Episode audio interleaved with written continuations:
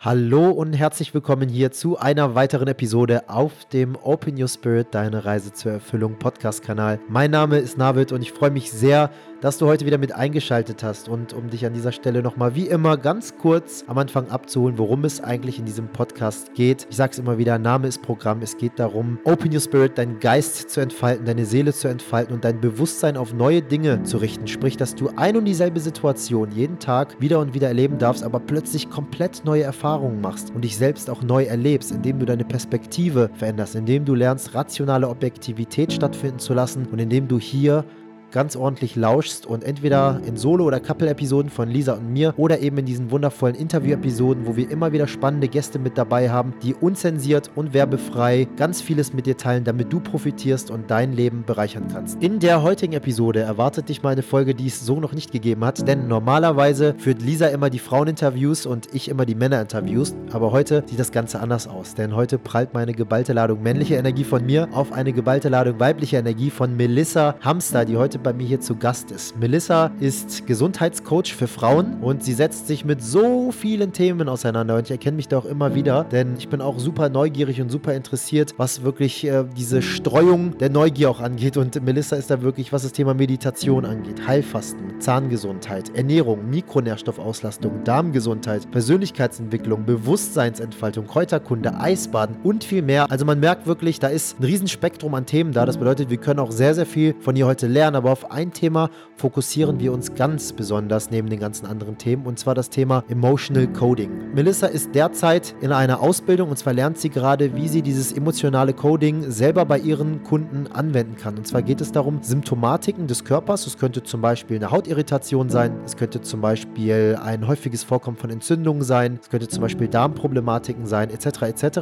Diese zu kombinieren mit gewissen vergangenen Traumata und indem man dann diese Traumata mittels einiger Methodiken und Techniken emotional löst, entsteht keine Retraumatisierung mehr und der Patient oder die Kundin muss nicht mehr in diese jeweilige Situation in die Vergangenheit wieder hineingehen, um das wieder zu erleben, um das erst loslassen zu können, wie das eben viele machen, sondern eben mittels dieses Emotional Codings plötzlich loslassen und auch wirklich annullieren lassen zu können, sodass das gar nicht mehr da ist. Ein super, super interessantes Thema. Ich kenne hier ein ganz gutes Buch und zwar Mein Körper Barometer der Seele, wo wir auch in unserem Coaching und dies auch in ihrem Woman Circle sehr intensiv damit arbeitet und auch hier hier wieder Sichtbarkeiten, sprich körperliche Symptomatiken mit gewissen emotionalen Disbalancen in Korrelation gebracht werden können und dort dann eben eine Integration stattfinden kann, indem man aber eben in die Emotionen hineinhopst und dann auch weiß, dass diese eigentlich nicht existiert, weil man plötzlich versteht, dass Verstand und Emotionen nur eine Kreation deines Bewusstseins sind und eigentlich nie existiert. Also es gibt viele verschiedene Herangehensweisen, diese Themen für sich zu lösen und heute springen wir einfach mal in dieses Emotional Coding rein. Deswegen bin ich mega gespannt und ich freue mich auch diese Folge hier mit dir teilen zu können. Es war eine super geile Aufnahme Aufnahme und ich wünsche dir jetzt ganz viel Spaß in den nächsten Minuten mit Melissa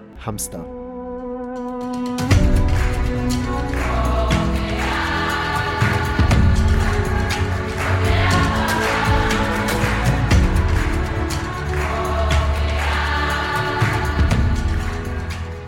So, meine Liebe, schön, dass du hier bei uns im Open Your Spirit Podcast zu Gast bist und Dankeschön für deine Zeit. Ich freue mich sehr, dass wir heute ein tolles Interview aufzeichnen können. Wie ist die Stimmung bei euch gerade in Deutschland? Hallo, lieber Navid. Ich freue mich total dabei sein zu dürfen und bin dir wahnsinnig dankbar. Die Stimmung in Deutschland ist gerade, hm, also ich merke so eine bisschen drückende Energie.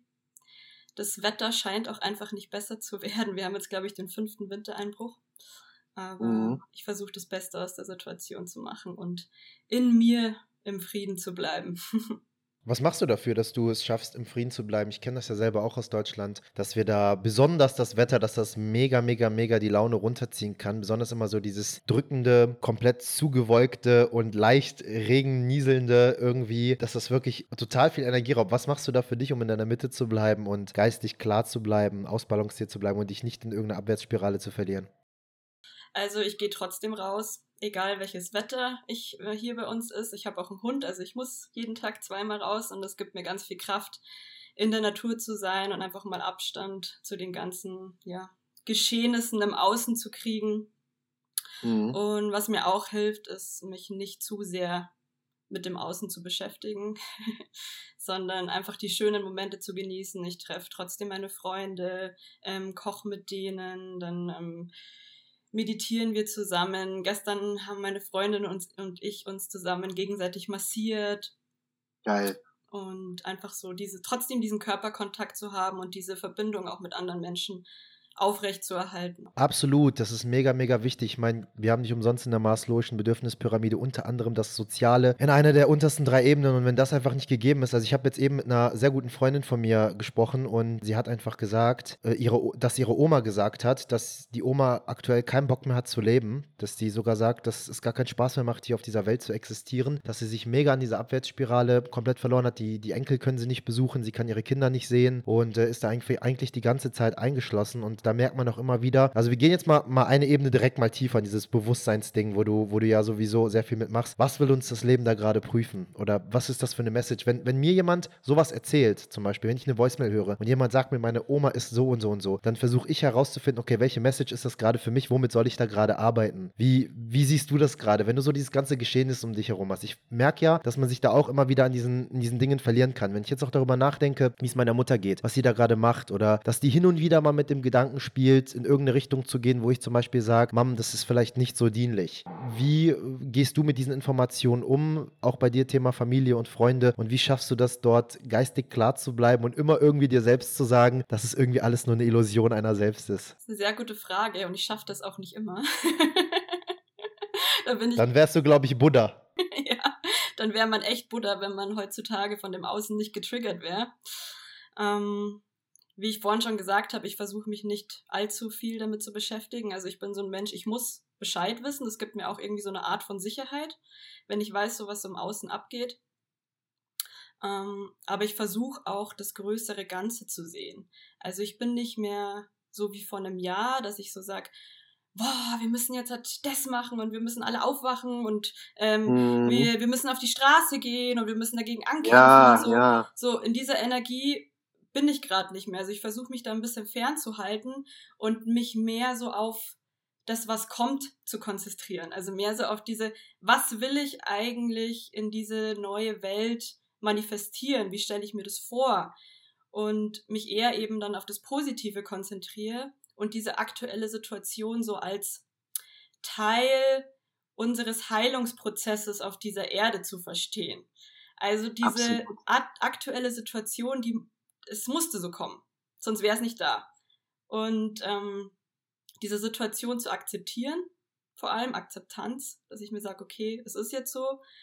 Und ähm, ja, in mir im Frieden bleib und mhm mich, wie gesagt, auf das Positive konzentriere und auch in mir diese neue Welt erschaffe, in meinem Alltag, wie ich mir das vorstelle, mit meinen Mitmenschen. Und so können wir das dann auch im Außen manifestieren. Ja, ich äh, erkenne mich da total wieder, weil ich war selber auch in diesem, in diesem Verhalten drin. Und zwar dieses erstmal komplett Rebellierende. Dieses komplett Rebellierende und dieses, wie kann das nur sein? Wir werden hier von Kopf bis Fuß verarscht und ich muss jetzt irgendwie alle hier aufklären, etc., etc., etc. Was ist mir ziemlich zügig aufgefallen. Und wenn ich deine Stories geschaut habe, dachte ich mir, geil, Mann. Die Frau, die hat's gecheckt, die, die ist da jetzt voll mit der Energie Energie, aber mittlerweile gucke ich mir Stories an von Leuten, die das immer noch machen, seit über 14 Monaten. Und ich denke mir einfach nur, ey, Dankeschön, dass es euch gibt. Das ist auch gut, dass es euch gibt, aber es ist nicht meine Aufgabe. Es ist eure Aufgabe. Ihr könnt das gerne weitermachen. Ich versuche mal hier ab und zu mal einen Hink zu, da hineinzuwerfen, aber ich versuche die Welt auf einer anderen Art und Weise irgendwie zu heilen. Und du kannst die Welt nur im Außen verändern, wenn du dich selbst veränderst. Und ich habe gemerkt, wie viel Energie ich eigentlich auch darin verloren habe. Ich kann das auch mal auf ein ganz einfaches Beispiel beziehen. Lisa und ich, wir kommen aus dem Bodybuilding und wir haben ja wirklich vier Jahre, fünf Jahre Wettkämpfe gemacht gemacht und haben ja auch nur Leuten gefolgt bei Instagram, die Sixpack hatten, geilen Körper hatten oder den ganzen Tag nur so schöne Körper geteilt haben. In Anführungszeichen schöne Körper. Damals war das mein Ideal, ne, wo ich gesagt habe, wow, ne, da, da möchte ich hin und wenn ich eine Frau haben will, die mit mir im Bett landet, dann hat die auf jeden Fall so einen Körper. Ansonsten i, ne, so das, das war so mein Mindset damals. Und wenn ich mir das heute natürlich angucke, sage ich, ja, dummer kleiner Junge, aber es gehört zum Prozess mit dazu, ne? Das gehört zum Prozess mit dazu, dass du einfach erst nach und nach mit dem Reifen, mit dem Alter checkst, was die wahre Schönheit des Menschen ist und wie jeder Mensch sexy sein kann, aber eben auf seine Art und Weise. Äh, da habe ich einfach gemerkt, ich habe bei Instagram nur diesen Körpern gefolgt und dadurch programmierst du dich auch um. Das ist ja genau das, was die Medienbranche tagtäglich anwendet. Wiederholung schafft Wahrheit. Und wenn du nur Frauen mit Sixpacks und dicken Quads folgst oder nur Männern, die irgendwie einen 50er Oberarm haben, dann ist das dein Ideal und dann programmierst du dich um. Und als ich angefangen habe, mal allen zu entfolgen und dann merkst du auch erstmal, wie du aus deiner Bubble rauskommst, dieser Bodybuilding-Bubble, das ist ja genauso auch mit Spiritualität oder mit allen anderen Themen. Man kann ja immer irgendwie so, so biased werden und sich zu krass in irgendeiner Thematik verlieren. Und als ich dann gemerkt habe, habe, ich komme da raus, habe ich gemerkt, ach krass, es gibt ja auch noch andere Hashtags bei Instagram. Es gibt ja nicht nur Bodybuilding, Sixpack und Training, sondern es gibt auch Hunde, es gibt auch Motorräder, es gibt auch äh,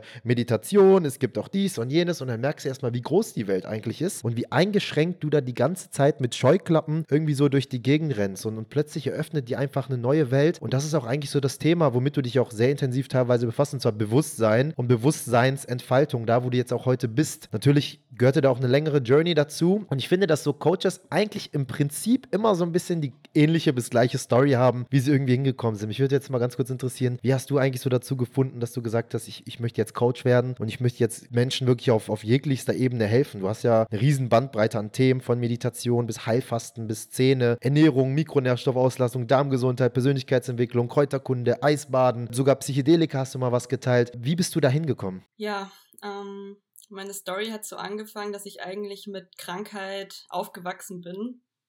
Also mein Vater hatte eigentlich schon seitdem ich denken kann immer krasse Schmerzen. Also es war ein, er ist ein chronischer Schmerzpatient.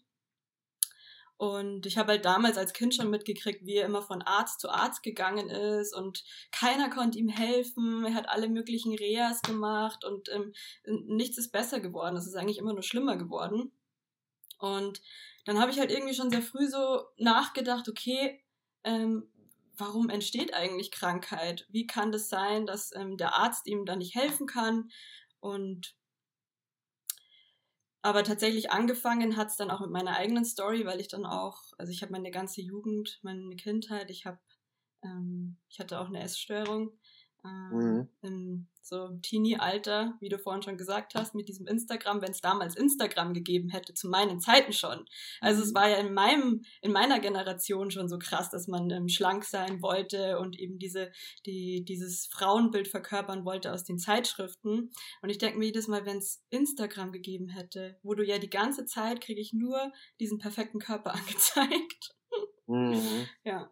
Jedenfalls habe ich mich mein ganzes Teenie-Alter bis Anfang 20 habe ich ja sehr wenig gegessen oder fast gar nichts gegessen und habe dann so Anfang 20 mit den Symptomen, ähm, ja, wo sich dann das erste Mal die Symptome eben gezeigt haben, wie ich hatte einen krassen Blähbauch, ich hatte ständig Verdauungsbeschwerden, ich hatte keine Energie. Ja, und dann habe ich irgendwann angefangen, mich mit Ernährung zu beschäftigen und bin dann auch gleich vegan geworden. Wann war das, dass du vegan geworden bist? Wie lange ist das her? Das ist äh, boah, sechs Jahre. Aber ich bin nicht mehr vegan. Du lebst nicht mehr vegan. Was war damals deine Kernintention, warum du gesagt hast, als du dich mit der körperlichen Symptomatik befasst hast, um herauszufinden, warum wird der Mensch überhaupt krank? Also wir haben jetzt die körperliche Ebene. Auf deiner Homepage benennst du ja auch oder bei Instagram immer die drei Ebenen, womit wir im Open Your Spirit auch immer arbeiten. Im Endeffekt ist es ja auch immer das gleiche Körper, Geist und Seele. Mittlerweile haben wir noch eine vierte Stufe jetzt Sexualität mit dazu, wo wir uns halt eben in, der letzten, in den letzten Monaten, Jahren erfahren durften und das mit hineingepackt haben. Aber was war da so bei dir so körperliche Ebene, die Symptomatiken lösen und Jetzt hast du gerade nochmal angesprochen, das ganze Thema Essstörung und, und Veganismus. Was war so damals dein Kernimpuls, warum du dann auch gesagt hast, ich werde jetzt vegan? Also ich habe nicht mehr die gleiche Meinung wie damals, das muss ich klar differenzieren. Ja. Ähm, aber damals bin ich vegan geworden, weil ich dann eben diese ganzen Dokus gesehen habe, wie Earthlings und was es eben vor früher noch alles so gab. Ähm, mhm. Und da habe ich dann auch gesagt, okay, ähm, ich will was für meine Gesundheit tun und ich will auch, ja, nicht, dass Tiere für mein Wohl getötet werden. Das war mhm. so meine damalige Einstellung dazu. Und wenn du jetzt aber retrospektiv schaust, weißt du, dass diese radikale Veränderung eigentlich in ein anderes Extrem, und zwar in Veganismus, eigentlich nur dazu beigetragen hat, dass du klar das Wohl der Tiere dann versucht hast zu beschützen, aber dein Wohl trotzdem weiterhin untergeordnet hast, auch an dieser Stelle irgendwie, oder nicht? Weil, jetzt können wir ja vielleicht mal zum Shift kommen, warum hast du jetzt sechs Jahre später gesagt, ich bin jetzt nicht mehr vegan? Ich muss sagen, die vegane Phase hat mir tatsächlich sehr geholfen, dass ich mich überhaupt mit Ernährung mehr beschäftigt habe, weil plötzlich habe ich total andere Nahrungsmittel gefunden, die ich davor gar nicht kannte, habe viel frischer gekocht, habe viel mehr für mich gekocht. Also da war diese vegane Phase tatsächlich sehr hilfreich. Und mhm. ich bin dann aber leider, oder was heißt leider, ich bin nach einem halben Jahr, bin ich dann nach Thailand gegangen für ein halbes Jahr und da war die vegane Phase, es war nicht umzusetzen. Also ich konnte nicht in jedem Restaurant sagen, äh, bitte mit dem nicht und mit dem nicht, da musste ich mich einfach anpassen und war dann auch fünf Jahre vegetarisch. Mhm und habe dann seit, seit letztem Jahr angefangen, ja, wieder Fleisch zu essen. Anhand Warum? meinen ganzen dogmatischen Vorstellungen.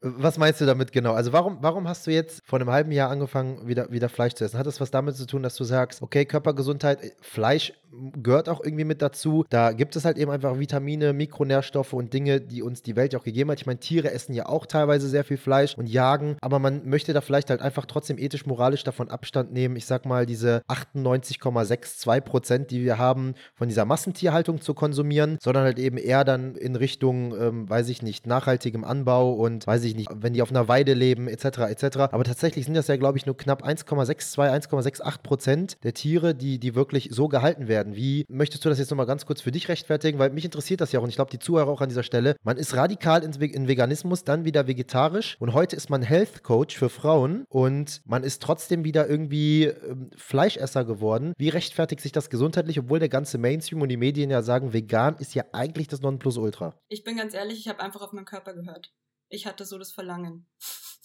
Mhm. Und ähm, da musste ich einfach meine ganzen, also ich habe das total lange unterdrückt, weil ich mir die ganze Zeit eingeredet habe, nein, ähm, vegan oder vegetarisch ist das Richtige und Fleisch tut dir nicht gut und es ist, äh, da sterben Tiere und ähm, habe mir das halt so alles in meinem Kopf so zusammengemalt und habe hab mich die ganze Zeit dafür gerechtfertigt, aber im Prinzip habe ich nicht auf meinen Körper gehört. Und irgendwann habe ich dann gesagt, okay, ich muss jetzt auf meinen Körper hören. Und dann hat Gott sei Dank auch gleich das Coaching beim Tobi angefangen und hatte mhm. da auch eine Community, ähm, die mich dahingegen auch noch mal ein bisschen mehr aufgeklärt hat. Also dann auch eben, was du schon angesprochen hast, dass Fleisch eben auch sehr viele Vitamine und Nährstoffe anbelangt. Mein großer Fehler, den ich auch in meinen vegetarischen Zeiten gemacht habe, ist, dass ich nicht auf meinen Proteinkonsum geachtet habe. mhm.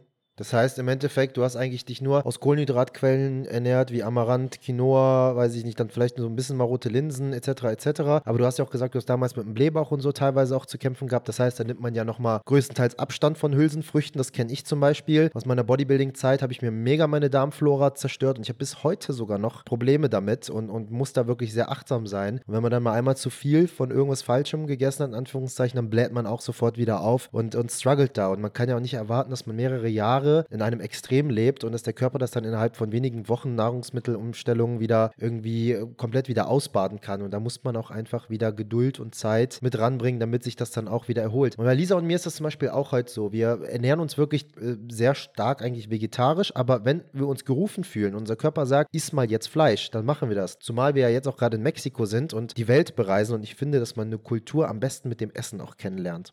No? Ne?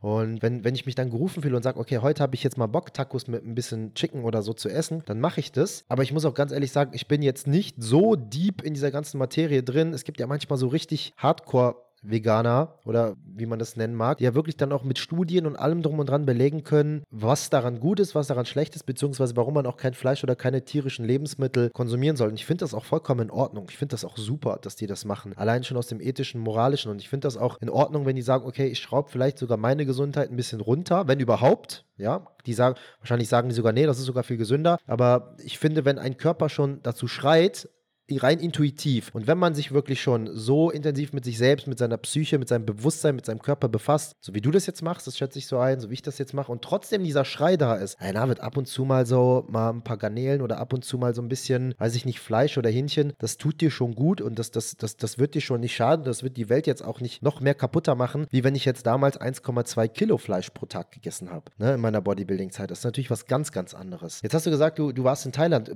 Bist, hast du, bist du Thailänderin oder oder irgendwie deine Mutter oder dein Vater? Nee, meine Mutter ist von den Philippinen. Fast. Ah, okay. Was hast du dann in Thailand gemacht? Warum bist du nicht in die Philippinen? bin nach meinem Studium bin ich nach Thailand für ein Praktikum. Ja. Und ähm, es ähm, war so meine erste große alleine Reise. Was hast du studiert? Ähm, Unternehmensführung, also so Business Management, spezialisiert auf Hotel, Event und Tourismus. Und das hast du auch abgeschlossen, aber du hast danach dann gesagt, ich will mich als Coach selbstständig machen. Da waren noch mal ein paar Zwischenstationen. Willst du diese teilen oder soll ich schon ins nächste Thema hopsen? ähm, nee, ich habe studiert, habe das abgeschlossen und war auch ähm, im letzten Semester war ich auch noch mal auf einer großen Asienreise und bin danach dann im so in meinem ersten Job als Eventmanager, Eventmanagerin habe ich angefangen und mhm. habe da dann aber auch den Entschluss gefasst, dass ich eben ja eigentlich in eine andere Richtung will und habe dann eben angefangen, diese ähm, die Ausbildung zur ganzheitlichen Gesundheitsberaterin bei der Akademie der Naturheilkunde zu machen. Und das mhm. habe ich dann die nächsten zwei Jahre gemacht, neben meinem Hauptjob. Okay. Also hast du dann die ganze Zeit eine Doppelbelastung gehabt quasi. Ja.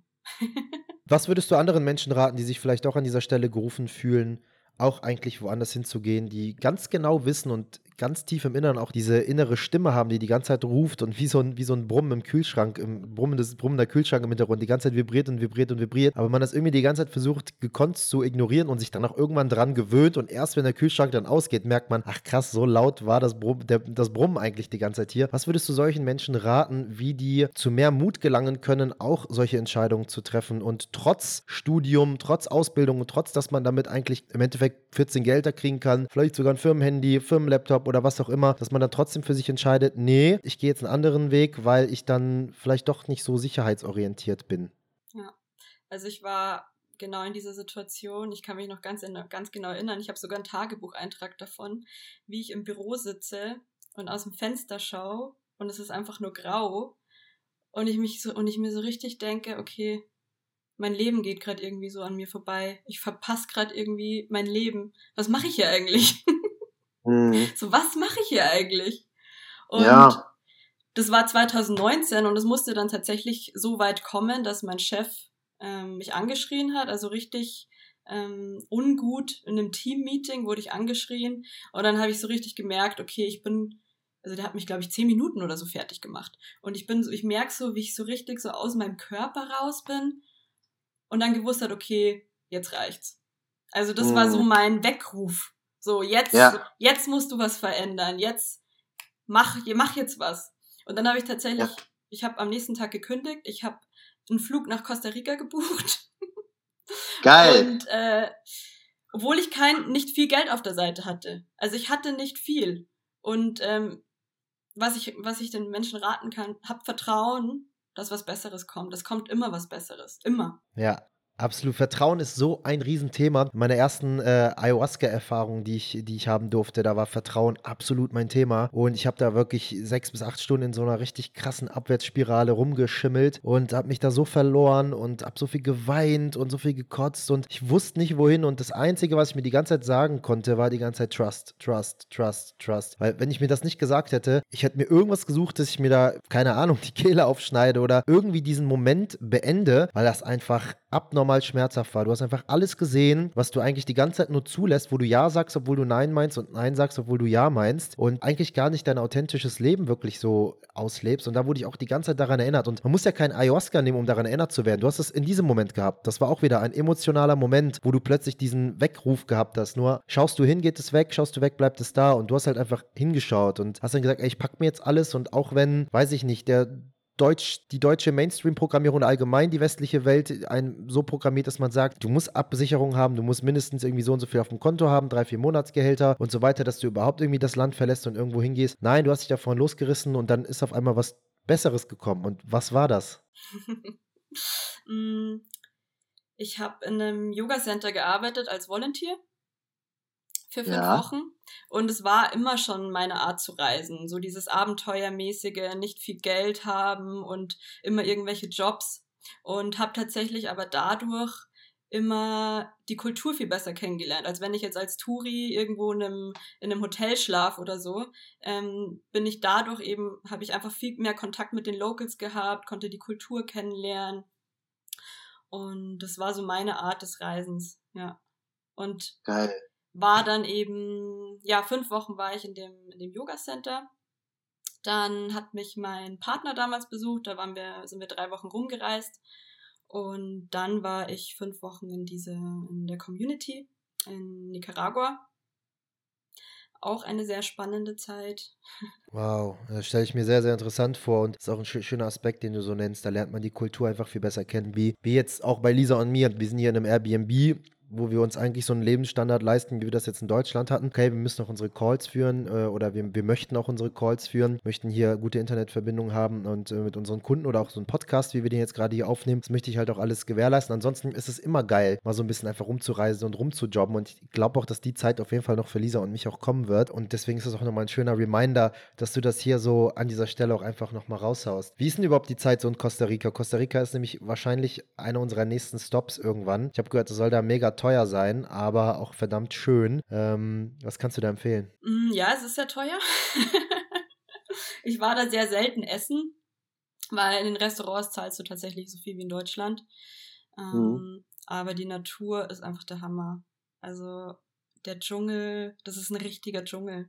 Und es gibt mhm. noch so viele Arten und so viele Pflanzenarten da. Es ist alles noch total unberührt. Das ist wunderschön. Ja. Also ich war in der Karibikküste, kann ich euch total empfehlen. Puerto Viejo. Ähm, da sind vor 200 Jahren Jamaikaner eingewandert. Also wenn du da reinkommst, riecht alles nach Gras, es läuft überall Reggae-Musik. es ist total der entspannte Vibe, aber hat trotzdem eine riesen holistische Szene. Also trotzdem überall Yoga und Ecstatic Dance und Geil. Ich bin mega gespannt, weil ich finde, Tulum hier ist tatsächlich echt mega scammy. Also, wir sind jetzt seit sechs Wochen hier und äh, wir haben schon gar keinen Bock mehr, muss ich ganz ehrlich sagen. Wir wollen hier echt äh, ziemlich zügig auch raus. Es ist viel zu laut, es ist viel zu fast live, viel zu schnell auch teilweise. Du hast ja auch zu viele Optionen und ähm, ist natürlich schön. Hier ist Sex pur in der Luft. Das heißt, du siehst hier nur tolle und schöne Menschen hier rumrennen. Alle haben Grinsen im Gesicht, alle sind selbstbewusst, alle strahlen. Das ist natürlich schon so das Geile hier, aber ähm, ich möchte schon gern mehr so vom wahren Mexiko sehen und das ist halt einfach Tourismus pur hier. Also 100 Prozent der Stadt hier finanziert sich von, von, von Tourismus. Und es ist ja auch im Endeffekt alles noch ziemlich klein. Ist auch schön, dass wir das so noch sehen, weil ich glaube, in fünf Jahren wird es hier noch mehr zugebaut sein. Hier ist jetzt noch echt viel, viel Natur. Besonders wenn ich immer mit der Drohne rumfliege, dann, dann sieht man immer ähm, ziemlich geile Dinge und, und schöne Aufnahmen. Jetzt haben wir uns auch äh, für die nächste Woche ein paar Touren gebucht. Aber da ist Costa Rica dann zum Beispiel auch nochmal so ein Ding, wo ich auf jeden Fall. Hast du schon mal was von Ecoville gehört? Äh, ist es irgendein Eco-Village wahrscheinlich, aber wo ist das? Genau, genau. Das, das ist ja dieses, dieses Selbstversorger-Village, Selbstversorger Dorf da, da, da gibt es auch diese Doku von Zac Efron bei Netflix. Und auf jeden Fall äh, kam das dann dort vor und ich war so begeistert, als ich das gesehen habe. Und das Schöne ist, es kommen immer mehr davon. Das bedeutet, die Nachfrage ist auch da. Super interessant. Das heißt, immer mehr Menschen wollen sich von diesem System loslösen, wollen mehr in so ein Selbstversorger-Ding. Der eine, der macht, keine Ahnung, die Pflanzen, der andere spielt den Hausmeister, der andere schult die Kinder, der eine, der macht dies, der andere macht jenes und jeder versucht halt einfach so sein, seiner Bestimmung, seinem Purpose nachzugehen und das dann dort wirklich voll zu entfalten und äh, das anderen Menschen auch an dieser Stelle mitzugeben und einfach bedingungslos zu geben und es an anderer Stelle wiederzubekommen. Und Lisa und ich befassen uns aktuell mega viel mit dem Thema, weil ich tatsächlich sogar auch denke, dass es was Langfristiges für uns wäre, wo wir sagen, ey, da wollen wir uns irgendwann mal setteln. Also da würden wir uns gerne irgendwann mal so zurückziehen, nachdem wir jetzt so ein bisschen nochmal gereist sind, die Welt gesehen haben, aber vor allem uns selber gesehen haben, dass wir uns da dann nochmal so ein bisschen zurückziehen. Wäre das, wär das auch was für dich, was dich so anlachen würde? Das ist auf jeden Fall auch einer meiner Lebensziele, sowas in, in Zukunft aufzubauen. Also Punta Mona ja. war tatsächlich, ist tatsächlich an der Karibikküste und es war nur äh, fünf Kilometer weit weg von dem ähm, Ort, wo ich war. Und ich wollte tatsächlich wow. auch zu Punta Mona. Ich habe die Volunteer ähm, Application schon ausgefüllt gehabt, aber dann waren die für drei Monate geschlossen, leider. Waren schon voll. Ach, geschlossen heißt voll oder geschlossen geschlossen? Voll. Also die hatten schon zu viele, die haben keinen mehr aufgenommen, ja. Okay, ja krass, dann soll es vielleicht damals noch nicht sein, dann warst du vielleicht noch nicht ready, da dürfen wir ja auch wieder im Vertrauen sein, vielleicht sehen wir uns ja irgendwann mal irgendwo wieder in einem dieser... Zusammen eine Community. Yes, dafür haben wir auch unsere New Era Living Gruppe. vielleicht bauen wir da echt was gemeinsam auf, also das sind ja wirklich so Gedanken und, und Visionen, die Lisa und ich immer haben, aber lass uns mal nochmal in deine Themen hopsen, du bist ja Health Coach und du betreust ja nur Frauen, habe ich richtig verstanden, richtig? Ja, das habe ich jetzt vor ein paar Wochen beschlossen, dass ich mich... Warum? Warum nur Frauen? Mm das ist eine gute Frage. Ich glaube einfach, es resoniert mehr mit mir. Und ich hatte bis jetzt tatsächlich auch nur ähm, Frauen, die mich angefragt haben. Und ich dachte, okay, dann strahle ich das anscheinend auch nach außen, dann kann ich mich auch gleich komplett nur drauf spezialisieren. Ah, okay, also war, war das im Endeffekt eine Folgereaktion der Gegebenheiten, die die ganze Zeit da waren? Ähm, oder ist das auch so ein richtig intuitives Gefühl in dir drin, dass du sagst, ich resoniere selber nur mit Frauen, ich nehme das bewusst auch so wahr? Oder, oh, anscheinend resoniere ich nur mit Frauen gerade aktuell und dann nehme ich das einfach so, wie es ist, aber ich hätte schon eigentlich gerne auch mal einen Mann bei mir im Coaching. Mm, ich hätte schon auch gern, gern mal einen Mann bei mir im Coaching. Ja. aber ich resoniere tatsächlich mehr mit Frauen. Okay. Und das nimmst du einfach mit, die Frequenz ist da und die Welle reitest du. Ja, nehme ich mit. Geil.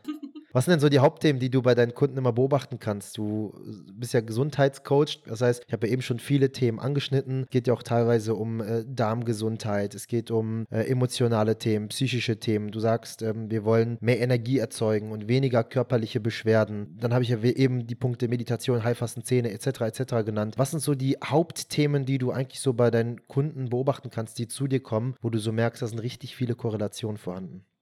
Also ich sag mal so, bei den, auf der körperlichen Ebene sind so die klassischen Hormonprobleme. Also ich hatte bis jetzt halt keine einzige Frau, die keine Schilddrüsenunterfunktion hatte, hat ja. und keine Nebennierenschwäche. Also es sind immer irgendwelche Hormonprobleme, dann was damit auch natürlich korreliert, es sind auch Darmprobleme mit Blähungen und Reizdarm und unregelmäßigen Stuhlgang. Mhm. Und eben auch diese, diese Energieverlust. Also morgens aufstehen, irgendwie total Brain Fog haben, keine Lust irgendwie was zu machen, keine Energie, ähm, drei Kaffee, um den Tag zu überstehen. Ja, und ja, abends dann nicht einschlafen können, weil man zu viele Gedanken im Kopf hat und äh, noch total auf Pump ist.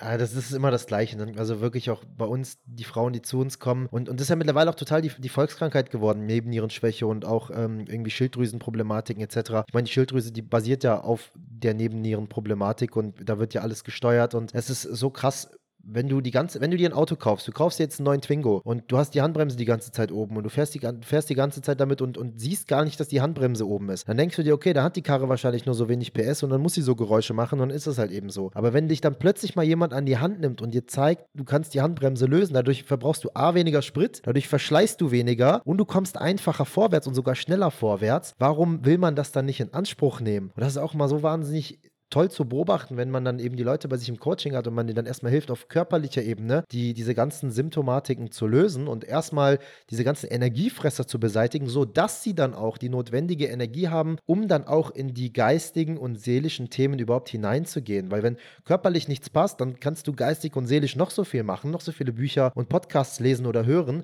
du wirst da nicht vorwärts kommen. Was sind so die ersten Steps, die du da immer machst, wenn du zum Beispiel am Anfang eine Analyse oder Anamnese mit deinen Kunden machst, um wirklich herauszufinden, was da wirklich gerade Sache. Ja, ich will noch ganz kurz auf deinen Punkt eingehen, weil der war mega wichtig, weil genau darum geht's, dass ich auch erst auf körperliche Ebene anfange, weil wenn ich keine Zellenergie habe, auf Zellebene, wenn ich keine Energie habe, dann werde ich mich kaum morgens hinsetzen und 20 Minuten meditieren wenn ich die ja. Energie nicht habe. Dann bin ich froh, wenn ich abends von der Arbeit nach Hause komme und äh, mich vor Net Netflix hinflacken kann. Aber dann habe ich ja. keine Energie mehr, um Sport zu machen oder keine Energie, um Buch zu lesen. Da bin ich dann einfach nur froh, wenn ich mich ähm, berieseln lassen kann. Und deswegen ist es so wichtig, dass man wirklich auch auf der körperlichen Ebene anfängt. Und wenn die Zellenergie dann auch wieder hergestellt ist, dann fängt der Körper ja auch automatisch an, so alte Emotionen oder Traumata ähm, langsam hochzubringen und zu verarbeiten. Mhm. Genau. So ist es ja auch mit der, mit der ganzen Thematik der Libido zum Beispiel. Bei Frauen und Männern beobachte ich auch immer mehr, dass eine abflachende Libido da ist. Natürlich will dein Körper sich nicht vermehren. Natürlich will dein Körper jetzt irgendwie keinen Sexakt stattfinden lassen oder was auch immer, weil äh, gerade alles auf, auf andere Baustellen ausgelegt ist. Und wenn du gerade schon so schön gesagt hast, wenn die Mitochondrien nicht richtig arbeiten können, wenn die Zellenergie nicht gewährleistet ist, wie willst du dann da überhaupt ran? Und deswegen ist es tatsächlich wichtig, erstmal am Anfang Symptombehandlung zu betreiben. Ja, auch wenn wir immer sagen, Ursachenbehebung statt Symptom Symptombehandlung, aber am Anfang sollst du die Symptombehandlung machen, aber danach dann auch in die Integration der ganzen Ursachenbehebung gehen, was halt eben die geistigen und seelischen Themen angeht. Und jetzt nochmal zur Frage, wie sieht so am Anfang so eine Anamnese und Analyse bei dir aus? Also ich arbeite auch mit der Haarmineralanalyse. Sehr wo geil. man wirklich verschiedene Mineralien, Vitamine, da sieht man auch den Stoffwechsel, man, man sieht das Geschehen an der Zelle.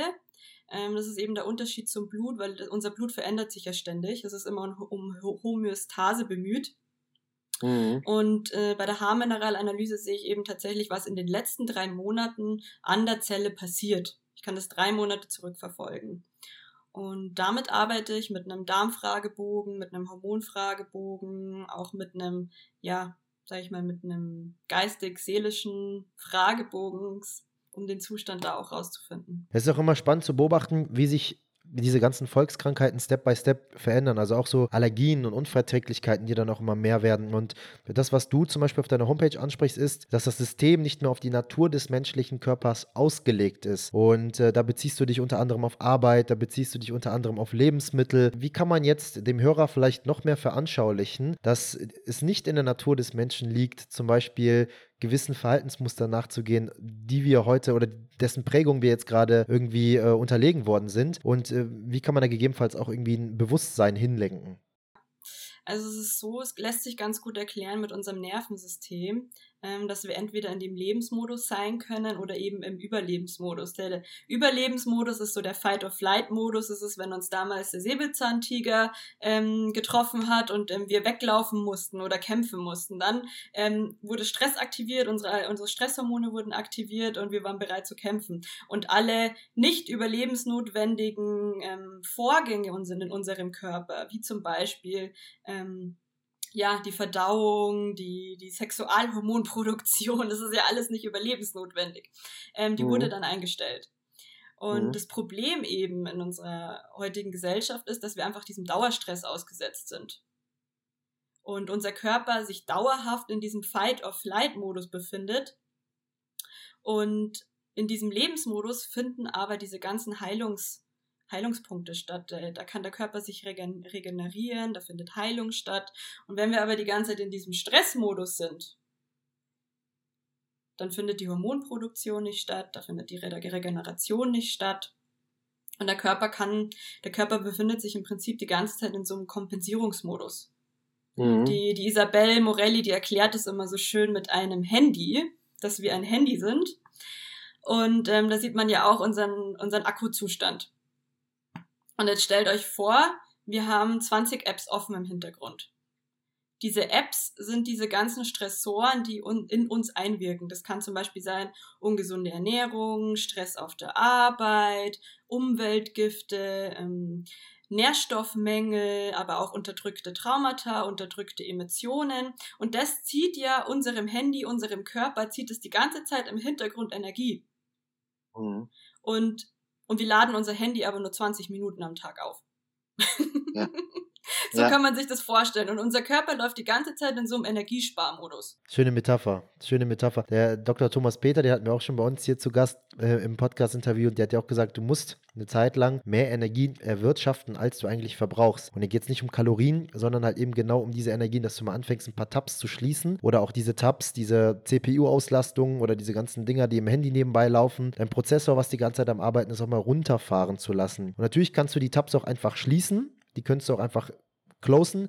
Aber ich glaube, das ist eher so das größte Problem, weil wenn du jetzt zum Beispiel ein Kindheitstraumata hast, dann kannst du ja nicht einfach so sagen, ich schließe das jetzt, sondern da muss man ja eigentlich erstmal reingehen oder dann darf man auch erstmal reingehen und sich mit dieser Thematik befassen. So, jetzt brauchen wir aber wieder, jetzt sind wir wieder am Anfang, erstmal diese körperliche Energie, um sich mit dieser Thematik auch wieder die Mitochondrien bisschen arbeiten, die Zelle hingehen, damit man sich mit der Thematik auch befassen kann, damit man diesen Tab dann auch schließen kann und dann auch immer weniger Prozessorauslastung hat um dann auch wirklich äh, regenerieren zu können, um äh, Schilddrüse wieder reparieren zu können, Libido wieder reparieren zu können, etc., etc., etc. Und das finde ich, hast du gerade sehr, sehr gut beschrieben. Das ist das, was einfach hier passiert. Der menschliche Körper ist nicht darauf ausgelegt, 40 Stunden die Woche zu arbeiten. Der menschliche Körper ist nicht darauf ausgelegt, die ganze Zeit im äh, Sympathikus zu sein, im vegetativen Nervensystem des Stresses. Früher hast du einmal ein Tier gejagt oder bist einmal von einem Tier weggerannt, warst einmal im Stress und dann war aber wieder auch zwei, drei Tage alles gut. So. Und selbst wenn du jetzt den heutig programmierten Menschen auf eine einsame Insel tust, wo er alles hat. Essen, trinken, von mir ist auch seine Familie, seine Liebsten, seine Mitmenschen. Selbst da wäre er die ganze Zeit im Stress, weil die Hauptkrankheit, die wir heute eigentlich nur noch mit an den Tag bringen, ist eigentlich nur noch das Denken. Eckart Tolle sagt so schön, Bewusstsein ohne Denken oder ohne Verstand kann existieren, aber Verstand ohne Bewusstsein nicht. Das heißt, der Verstand ist im Endeffekt nur ein Werkzeug von uns. Genauso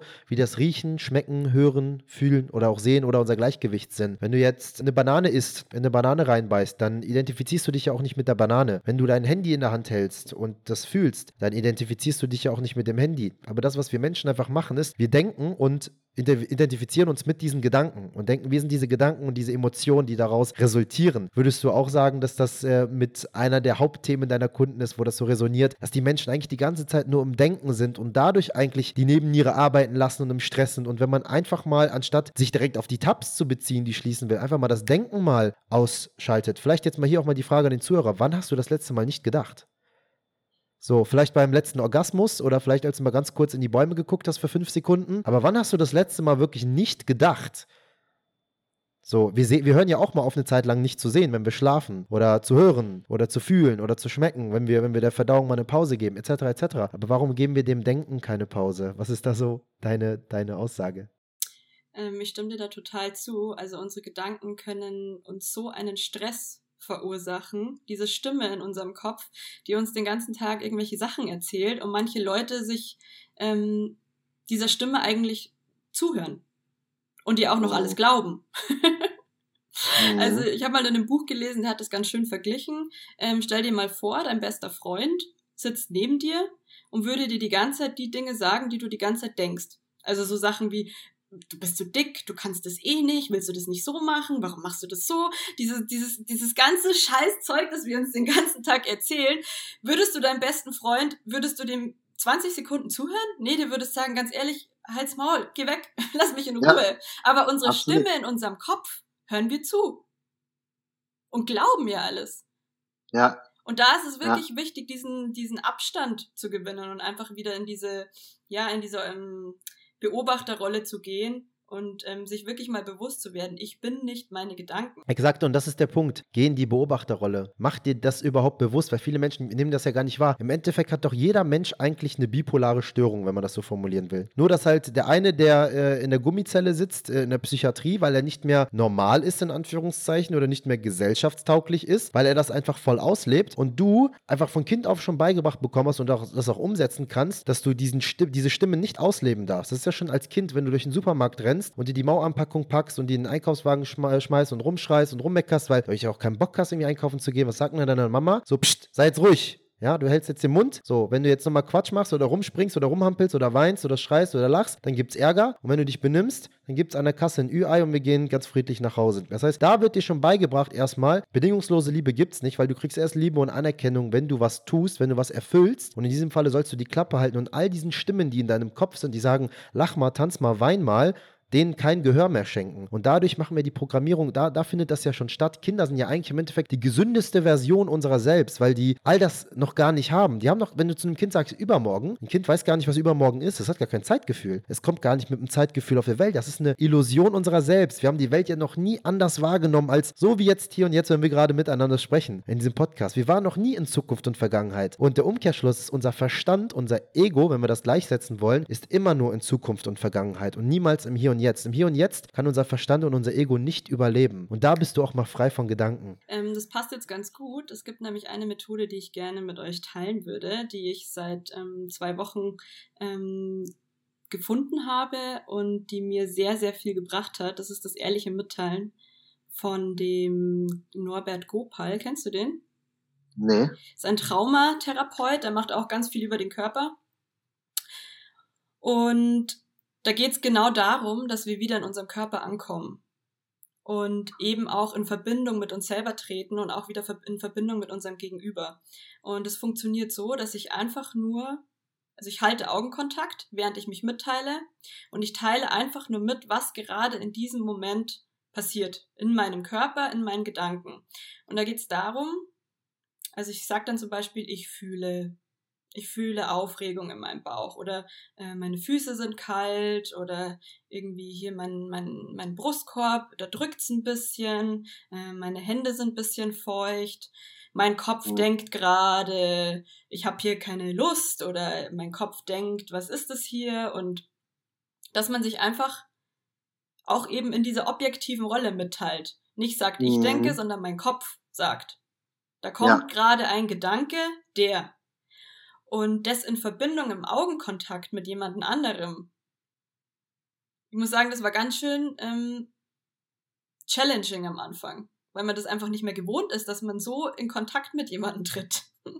Voll. Wenn du jetzt auch mit Menschen ja auch sprichst teilweise, ich finde, die meisten, die können einem gar nicht mehr in die Augen gucken. Das ist auch, das ist auch so eine Sache, die, die ich in den letzten Monaten wirklich mir zutiefst zu Herzen genommen habe, weil im Endeffekt unsere Augen ja auch die, die Pforte zur Seele ist. Und man merkt das vor allem, wenn man mal Psychedelika nimmt und man mal an einem Spiegel vorbeigeht und man guckt sich mal ganz kurz in die Augen. Also was dort dann passiert, abnormal, abnormal. Du, deswegen, wenn du an einem Spiegel vorbeigehst, finde ich, entsteht auch immer so, so, eine leichte Angst irgendwie so ein bisschen, weil man merkt, okay, wenn du dann dort dir in die Augen guckst, dann weißt du ganz genau, dort werden gleich Dinge hochkommen, weil du plötzlich in deine Seele hineinschauen kannst und siehst, was da eigentlich alles da ist. Es ist total interessant und jetzt hast du auch gerade dich auch schon auf das Thema bezogen, wo ich, wo ich jetzt auch noch die nächste Frage hinlenken wollte. Denn du hast ja vor, vor zwei, drei Wochen diese Emotion Code Ausbildung angefangen, wo es ja genau um das geht, also körperliche Symptomatiken mit unterdrückten Emotionen zu verknüpfen, also herauszufinden, welche Emotionen du unterdrückst und welche körperliche Symptomatik daraus resoniert, also wie dein Körper gerade mit dir spricht, aber da auch wirklich reinzugehen, ohne eine Retraumatisierung stattfinden zu lassen. Wie läuft das gerade bei dir ab? Du hast ja gesagt, dass du sehr begeistert bist und dass du schon sehr viel für dich mitnehmen konntest. Vielleicht hast du Bock, die krassesten Erkenntnisse jetzt schon mit uns zu teilen und vielleicht auch dem einen oder anderen Zuhörer so ein bisschen darüber zu erzählen und vielleicht auch schon auf ein paar Symptomatiken mal einzugehen, die so ganz gängig sind und auf gewisse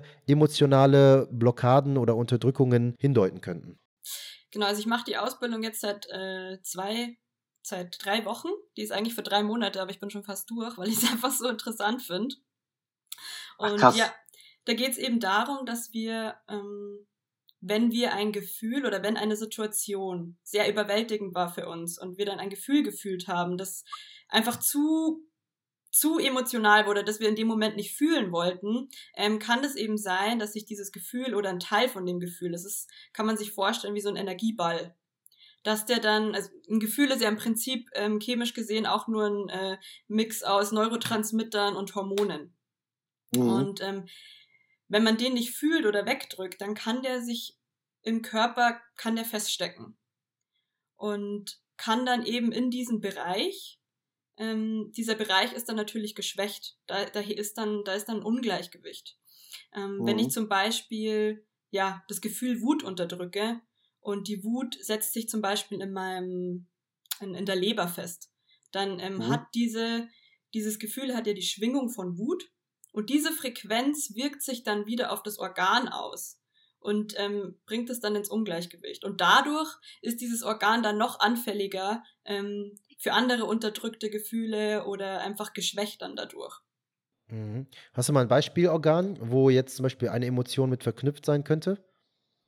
Mm, das ist tatsächlich bei jedem total individuell, wo sich die, okay. wo sich die Gefühle hinsetzen. Aber Wut ist, ist tatsächlich ein Gefühl, das eher so auf die Leber geht, das stimmt. Ähm, was ich zum Beispiel noch kenne, ist, wenn du zum Beispiel als Kind nie gehört worden bist und, und teilweise immer unterdrückt worden bist. Und, und es hieß immer für dich, wenn zwei Erwachsene sprechen, hast du Sensepause. Und du hast schon mitbekommen, okay, ähm, du bist weniger wert an dieser, an dieser Stelle. Und dann hat man immer so diesen Glaubenssatz, ich werde nicht gehört. Und dadurch bekommen zum Beispiel später auch oft Leute entweder Probleme so im Hals, also man sagt ja auch so im Hals-Chakra-Bereich, wenn man das jetzt so formulieren möchte, sprich ähm, zum Beispiel auch Bulimie, das kommt dann irgendwie so etwas ne, oder allgemein zu Verhaltensmustern, wo man dann nach Aufmerksamkeit strebt. Es könnte zum Beispiel auch die Haut sein, ja, die Haut, die dann plötzlich nach außen hin, dass das sichtbarste Organ ist und Problematiken, auf einmal Ausschläge, Ekzeme, Neurodermitis dann plötzlich entstehen kann, weil man dann endlich diese Liebe, diese Aufmerksamkeit, haben möchte und gehört werden möchte und deswegen der Körper dann an dieser Stelle so reagiert. Das wäre jetzt zum Beispiel auch ein Ding, was, was, was mir ähm, sehr oft aufgefallen ist, denn wir arbeiten in unserem Coaching unter anderem auch mit dem Buch, ähm, das habe ich dir auch, glaube ich, geschickt, Mein Körperbarometer der Seele. Und genau da geht es auch um diese Themen, aber auch teilweise so ein bisschen verallgemeinert. Du hast gesagt, das ist bei jedem Menschen individuell. Das ist auch vollkommen richtig. Im Endeffekt, wenn man die Geschichte dann von einem Menschen kennt, kann man eigentlich immer, wenn man, finde ich, ganz logisch denkt und hier mal seinen Verstand, sein Denken nutzt als Werkzeug, dann kann man da sehr gute Verknüpfungen immer zustande kommen lassen und sagen, okay, das könnte jetzt damit was zu tun haben oder das könnte was damit zu tun haben. Aber ich finde es auch wahnsinnig interessant und das ist auch, glaube ich, der Knackpunkt, was du ähm, sagst auf deiner Homepage oder teilweise bei Instagram. Das ist halt einfach die Stelle hier, wo die Ärzte nicht mehr weiter wissen aus unserer westlichen Gesellschaft. Ich meine, wie viele Wunder passieren denn jeden Tag in Tausenden von Krankenhäusern? Wie viele Wunder jeden Tag, wo die Ärzte sagen, hm, krass, das ist aber schnell verheilt oder hm, krass, eigentlich hätte ich gedacht, sie würden in einem Monat sterben. Oder hm, krass, äh, eigentlich hätte der Krebs streuen müssen oder was auch immer. Aber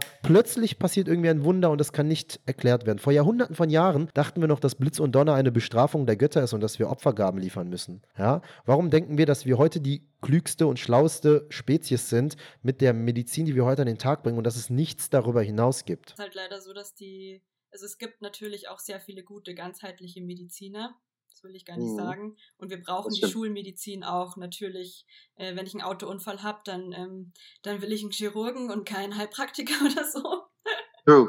Ähm, aber eben diese Ganzheitlichkeit fehlt. Und das lernen die Doktoren einfach. Also das lernt man im, im, im Medizinstudium nicht. Mhm. Aber das ist in Asien teilweise auch sehr stark vertreten. Also die östlichen Kulturen, Philosophien, die arbeiten ja sehr viel damit. Jetzt warst du ja schon in Thailand, äh, hast ja auch philippinische Prägung. Hast du das so schon in deiner Erziehung auch so ein bisschen mal mitbekommen? Hier und da mal, aber damals nie so für zu voll genommen. Ich kenne es zum Beispiel von mir. Meine Mom war schon immer sehr ich sag mal in Anführungszeichen, spirituell, wenn man das so formulieren mag. Ich mag den Begriff tatsächlich nicht mehr so sehr, weil der im Mainstream so ein bisschen misshandelt worden ist. Aber heute kann ich wirklich hingehen und sagen, ich habe sie früher immer ausgelacht für alles, was sie gesagt hat. Und mittlerweile checke ich absolut und kann wirklich retrospektiv so viele Situationen aus meiner Kindheit wieder wieder hochholen und merke, wow, die Frau, die, die hat es mir damals schon versucht mitzugeben und ich wollte es einfach nicht hören. Gab es sowas auch in deinem Leben? Ja, also meine Mama ist tatsächlich komplett in der Natur groß geworden. Also die ist auf einem Ach. kleinen Dorf in den Philippinen, im Dschungel, am Meer ähm, groß geworden. Da gab es keinen Supermarkt, gar nichts. Da ist der Papa in der Früh immer zu den Feldern gegangen und hat das Mittagessen ähm, geholt, frisch gepflückt. Und ähm, meine Oma, die ist leider schon tot auf den Philippinen, die hat nie irgendwelche Medikamente genommen oder so. Die hat sich immer irgendwie ihre Kräuter im Garten zusammengebraut und ähm, hat auch gesagt so, nee, gib mir das nicht, ich will das nicht. Und die ist äh, 98 geworden. ja, siehst du, schau weniger Stress, weniger Strahlung, weniger toxische Beziehungen etc. etc. Was ist denn jetzt dein Ziel mit der ganzen Emotion Code Ausbildung? Du wirst es ja oder hast es ja wahrscheinlich schon in dein Coaching mit integriert. Was war so deine Kernintention, warum du da reingegangen bist? Ich finde das Thema ultra ultra interessant und möchte mich da auf jeden Fall auch noch mehr hineinfuchsen. Das Buch Mein Körperbarometer der Seelen können wir sonst mal in die Show Notes packen. Ist eine sehr sehr gute Hilfe für alle Menschen, die zu Hause einfach mal so ein bisschen Selbsterkenntnis stattfinden lassen wollen, um selber herauszufinden, was da wirklich ist. Aber es ist halt einfach nicht lösungsorientiert. Das heißt, du kriegst ein Verständnis dafür, was da ist, aber aber dann halt eben auch in die Lösung zu kommen. Bekommst du das bei dir in der Ausbildung auch mit und äh, wie könnte das zum Beispiel unter anderem aussehen? Auf jeden Fall. Also mir hat eben auch einfach so ein Tool gefehlt, wie ich wirklich jetzt direkt in diesem Moment, ähm, wie ich meinem Klienten helfen kann, dieses Gefühl aufzulösen. Ähm, weil es ist natürlich immer einfacher gesagt als getan zu sagen, ja, fühl einfach das Gefühl, geh da rein.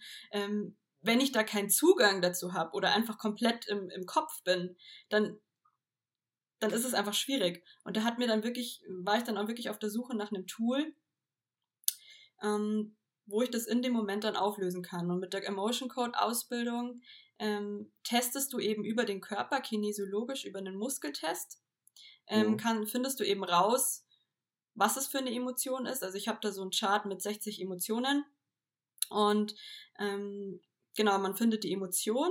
Meistens muss man noch wissen, wann sie entstanden ist, ähm, ob sie geerbt wurde, ob sie im Mutterleib entstanden ist. Und dadurch, dass man eben diese Fragen stellt, kommt diese, kommt diese Emotion an die Hautoberfläche. Also man bringt die mhm. Emotion ins Bewusstsein. Weil normalerweise ist sie ja tief an irgendeinem Organ oder irgendwo tief in unserem Körper, da kommt man normalerweise nicht ran. Und durch dieses Fragen kommt es ins Bewusstsein. Und der Körper sagt dir genau, wie viel, wie weit ich fragen muss, ähm, wie viel ich noch wissen muss. Und wenn ich dann mhm. nichts mehr wissen muss, kann ich sie ganz einfach mit einem Magneten auflösen. Das geht über den Lenkergefäß, das ist unser Hauptmeridian. Mhm. Und ähm, wenn ich hier eine Absicht rein oder hier eine Energie reingebe, dann fließt es in unsere ganzen anderen Meridiane rein. Mhm. Ja, total interessant, allgemein auch zu wissen, dass es äußere Dinge gibt, die auch die Schwingung des Körpers beeinflussen. Also die letzte Podcast-Folge, die wir jetzt auch hier aufgenommen haben, da ging es auch um das Thema Orgonite. Hier, das könnte mal in die Kamera halten. Kennst du wahrscheinlich. Ah, guck mal, du hast sogar eine Orgonitenkette an. Ja. Und zwar äh, haben wir eine Podcast-Folge mit dem Gründer von Orgon World aufgenommen. Ich weiß nicht, ob du ihn kennst. Äh, Matthias Krüger heißt der. Und äh, er hat ein sehr großes Unternehmen in Deutschland, wo er genau diese Dinge herstellt, wo du innerhalb von, also in Harz quasi ein gewiss, gewisses Verhältnisanteil von äh, Metallen und Steinen hineinpackst, die dann eben gewisse Harmonisierungen deiner Schwingung stattfinden lassen können. Was ja natürlich auch wieder nur Symptombehandlung ist. Ursache zu lösen ist natürlich wieder was anderes. Ähm, jetzt äh, nimmt ihr da einen Magneten, um da gegebenenfalls Energien, die irgendwo ausgeleitet werden, um das mal so zu formulieren, harmonisieren zu können. Geht ihr danach dann aber auch noch in die Ursache hinein? Oder ist das dann damit schon erledigt? Du musst nicht mehr ähm, also manchmal sagt der Körper, man muss wissen, warum das entstanden ist. Also dann braucht man die Situation. Manchmal, aber ja. eher selten. Es reicht eigentlich oft, einfach nur den Zeitpunkt und das Gefühl rauszufinden und dann kannst du es auflösen, dann ist es weg. Das meinst du mit, mit äh, das meinst du mit dem Aspekt ohne Retraumatisierung quasi? Genau, weil du das Gefühl nicht mehr fühlen musst und du musst auch nicht nochmal in die Situation reingehen. Du musst äh, oft auch einfach nicht die Situation gar nicht mehr wissen. Ja, das ist total interessant, weil im Endeffekt ist das ja auch im echten Leben so, weil ich wurde ja jetzt zum Beispiel als Kind nicht misshandelt, wenn man jetzt zum Beispiel mal dieses Gefühl hat. Und weil ich nicht misshandelt worden bin, muss ich auch nicht in dieses Gefühl reingehen und, und muss mich auch nicht mit der Thematik auseinandersetzen, wie ist es zum Beispiel misshandelt zu sein und was könnte das dann in mir auslösen, welche Ängste, welche, welche, welche Wut, welche Zweifel, welche Sorgen und deswegen muss ich da auch nichts auflösen. Und im Endeffekt, klar, wenn jetzt ein Mensch diese Erfahrung aber gemacht hat, aber du sagst, wir können dieses Gefühl damit ausleiten, da würde es mich halt echt mal wirklich brennend interessieren, ob das dann auch komplett so weg ist oder ob das dann auch nicht nur eine Art der Unterdrückung ist und ob der Mensch da nicht reingehen muss. Wie wird das, wie wird das psychologisch oder physiologisch argumentiert oder bewiesen, dass der Mensch da wirklich nicht mehr in die Thematik reingehen muss, um in irgendeinen Loslassensprozess oder so, weil im Endeffekt wäre das ja die Lösung für alles, rein theoretisch gesagt. Es geht wirklich einfach nur um die Energie. Ich meine, wir bestehen aus Energie. Und das, Das Gefühl ist auch ein Energieball. Und wenn ich diesen Energieball an die Hautoberfläche bekomme und mit dem Magneten, ähm, mit den Magneten wieder wegbekomme, was passiert, wenn ich einen Magneten über, über eine Visakarte streiche? Hast du schon mal ausprobiert? Nee, habe ich noch Es nie löscht, ausprobiert. es löscht die Informationen auf der Visakarte. Und, Ehrlich? Ja, und ein Magnet verstärkt unsere Absicht irgendwie 300.000 Mal. Also wenn ich mit der Absicht reingehe, dieses Gefühl jetzt aufzulösen und über das Lenkergefäß, dann ist es weg, dann ist die Energie weg. Dann muss ich mich damit nicht mehr beschäftigen. Es darf, Ist das ein spezieller Magnet?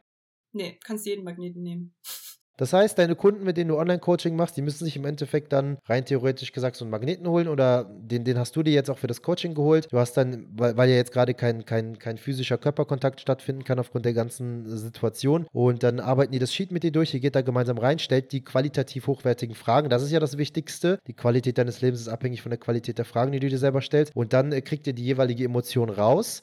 Die wird dann eben in dein Lenkergefäß äh, hineingelenkt, so habe ich das jetzt verstanden. Über den Teil, über den Teil von dem Lenkergefäß. Kannst du auch einfach nur mit deinen Fingerspitzen machen, weil Mhm. unsere Finger, wir sind ja auch magnetisch.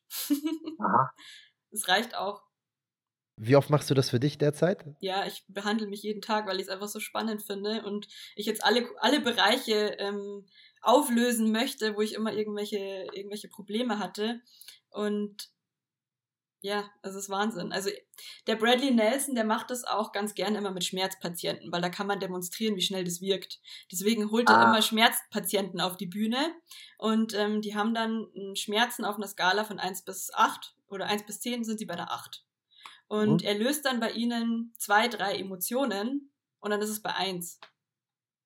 Und das, Ja. das war bei so vielen. Ah, ich finde das richtig interessant. Ich würde das auch gerne für mich einfach nochmal so erleben. Ich muss ja wirklich sagen, ich bin echt, ähm, so oft ich hier über Psychedelika und Spiritualität und so weiter spreche, ich bin ja echt wirklich der kritischste Mensch ever. Das bedeutet, entweder muss ich selber was erlebt haben oder ich habe eine dreifache Doppelblindstudie, damit ich, damit ich das irgendwie glaube. Ja? Das, nicht umsonst habe ich über 24 Jahre lang meine Mutter für alles ausgelacht, was sie immer gesagt hat. Und irgendwann habe ich dann gemerkt, dass Wissenschaft und Spiritualität eigentlich ganz nah beieinander liegen und ähm, überhaupt nichts mit Gegenpole zu tun haben, sondern Hand in Hand eigentlich äh, über eine Wiese hopseln und, und sich gegenseitig brauchen und belegen. Und wenn man sich da halt intensiver damit auseinandersetzt, besonders eben auch mit der ganzen Thematik Quantenphysik, das ist ja genau das, was du da ja auch gerade meinst. Ne? Alles besteht aus Energie, alles besteht aus Schwingung. Baut gerade mega gut auch auf den letzten Podcast auf, der dann auch äh, online gegangen ist mit Matthias Krüger. Und äh, dort können sich die Leute dann, wenn sie sich die Folge schon angehört haben, dann damit dann auch wahrscheinlich noch besser unter dieser Thematik was vorstellen. Und Lenkergefäß ist übrigens über unserem Kopf, also Mittelscheitel unseres Kopfs. Da hat die Melissa Palmer hier in der Kamera hingezeigt. Haben wir jetzt immer wieder Lenkergefäß gesagt, aber für den Podcast-Hörer, dass wir da einfach nochmal äh, das auch verbalisiert haben. Und zur Wirbelsäule. Aber die, also die ganze Wirbelsäule entlang. Ach so, okay, okay, verstehe. Was mich, was, was mich jetzt noch interessiert, und zwar ein Thema, was mich betrifft. Du hast auf Instagram über wurzelbehandelte Zähne gesprochen und ich habe leider einen davon. Und wurzelbehandelte Zähne, da habe ich schon öfter was drüber gelesen und gehört, können Störfelder in unserem System darstellen. Was meinst du genau damit? Wahrscheinlich haben wir auch mehrere Hörer, die hier von Amalgam bis Füllung bis äh, wurzelbehandelte Zähne, Zähne alles da haben. Was kann man dagegen machen oder muss man sich den Zahn ziehen lassen? Was ist mit Störfeld gemeint? Hol mich mal bitte ganz kurz ab. Genau. Also es ist so, ähm, wenn wir, wenn wir Karies haben ähm, oder wenn wir, wenn der Karies eben in den Wurzeln ist, dann ähm, wird er durch die Wurzelbehandlung ähm, wollen die den ja, wollen die die Kanäle ja reinigen. Es ist aber so, dass unsere Wurzelkanäle so winzig sind und so verwurzelt, dass du niemals alle Bakterien rausbekommst.